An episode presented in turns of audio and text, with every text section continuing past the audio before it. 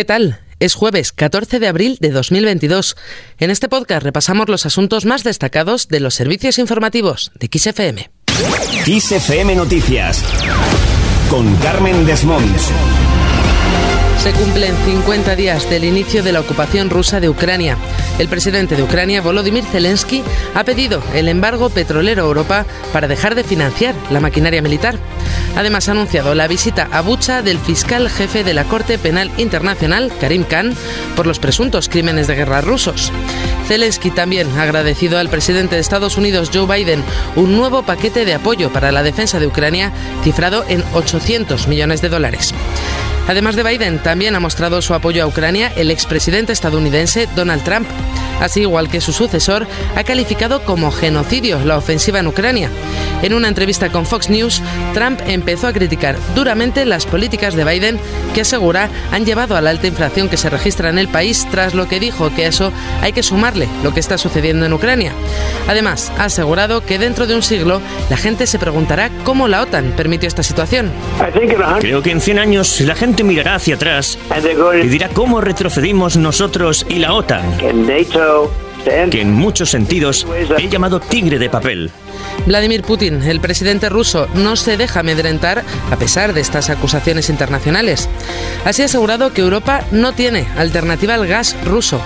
Además, ha acusado a la Unión Europea de desestabilizar el mercado y de provocar subidas de precios con su debate sobre el embargo al petróleo y el gas rusos.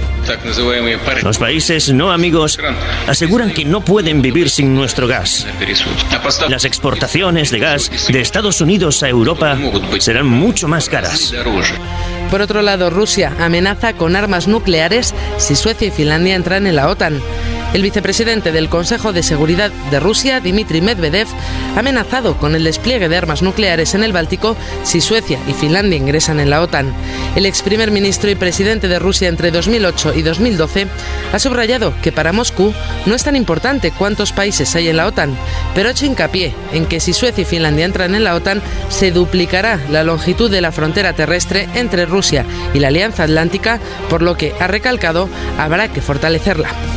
En cuanto a los ataques, Rusia ha acusado a Ucrania de al menos seis ataques aéreos en la fronteriza Briansk. Según el Comité de Instrucción de Rusia, estos ataques han ido dirigidos contra edificios residenciales en la aldea de Klinovo y han causado siete heridos de diversa gravedad. Acusan así al personal militar ucraniano de ingresar ilegalmente al espacio aéreo de la Federación Rusa con dos helicópteros de combate equipados con armas ofensivas pesadas. Mientras tanto, Ucrania asegura haber dañado gravemente el buque insignia de la flota rusa en el Mar Negro. Las autoridades ucranianas aseguran que sus misiles Neptune han destruido el buque de desembarco ruso Moskva sin haber tenido la oportunidad de evacuar a la tripulación de hasta 510 personas. El gobierno de Vladimir Putin, en cambio, asegura que toda la tripulación ha sido evacuada tras un incendio y posterior detonación de municiones. Además, varias poblaciones del sur de Ucrania han sido liberadas, así lo aseguran las Fuerzas Armadas de Ucrania, que aseguran que ha sido gracias a la intervención de sus paracaidistas y tropas de asalto Leópolis. Cambiamos de asunto para hablar de España, más concretamente de Madrid, donde continúa la polémica por la presunta estafa al ayuntamiento en la compra de mascarillas para la ciudad. Así, el portavoz socialista de la Asamblea y secretario general del PSOE de Madrid, Juan Lobato, y la portavoz socialista en el Ayuntamiento de Madrid, Mar Espinar, han pedido a José Luis Martínez Almeida que deje de ser un alcalde a la fuga y que dé la cara por la utilización de dinero público para enriquecer, dicen, amigos, a familiares y a la misma panda de siempre en estas operaciones.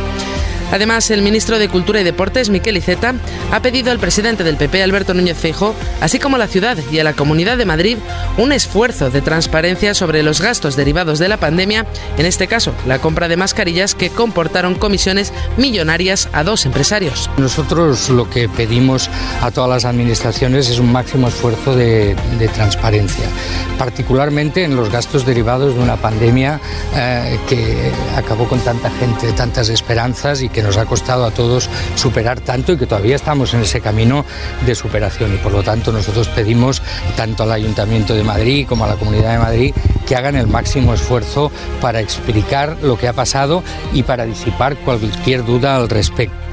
Más cosas, 14 de abril, día del aniversario de la República. En sus redes sociales, distintos miembros de Unidas Podemos han recordado este día como la ministra de Igualdad, Irene Montero. Así ha asegurado que la República representa la mejor tradición democrática y feminista de España. Además, ha apuntado que 91 años después de la proclamación de la República, el republicanismo sigue siendo sinónimo de igualdad y democracia. Además, el presidente de la Generalitat, Pere Aragonés, ha animado a la sociedad catalana a seguir estirando del hilo rojo republicano porque hoy ha dicho es la mejor propuesta para hacer avanzar el país. En el acto de conmemoración del Día de la República celebrado en el Palau de la Generalitat, Aragonés ha reivindicado la vigencia del espíritu republicano que había en 1931. Primer jueves santo sin restricciones en dos años y esta vuelta a la normalidad se ha dejado notar en las carreteras. A primera hora del día había atascos en las salidas de Madrid y de otras ciudades españolas. Tráfico espera más de 8 millones de desplazamientos hasta el lunes a medianoche, con una media de 1.400.000 desplazamientos diarios, un 2% más respecto a 2019.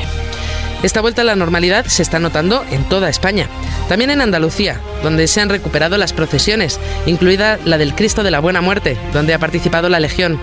El presidente de la Junta de Andalucía, Juanma Moreno, ha incidido en que hay muchas ganas de Semana Santa de disfrutar, de volver a la normalidad. Además, ha destacado que el jueves santo es el día grande en Málaga y Andalucía. Yo creo que hay muchas ganas de Semana Santa, hay muchas ganas de, disfrutar, de, volver a la normalidad. Y esto es normalidad, y la normalidad supone recuperar todas las tradiciones que siempre hemos tenido.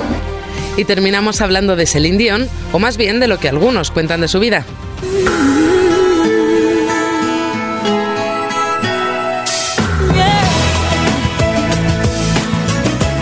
Ha llegado a las salas españolas Aline, la biografía no autorizada de Celine Dion.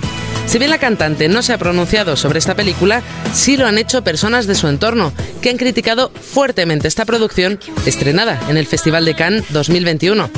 La responsable de esta película en torno a la vida de Celine Dion ha sido Valérie Lemercier, que ha actuado como actriz y directora. En francés ha convertido en todo un éxito, llegando a recaudar 10 millones de euros. Con esto lo dejamos. Recuerda que la información continúa actualizada puntualmente cada hora en los boletines de XFM en directo. Adiós.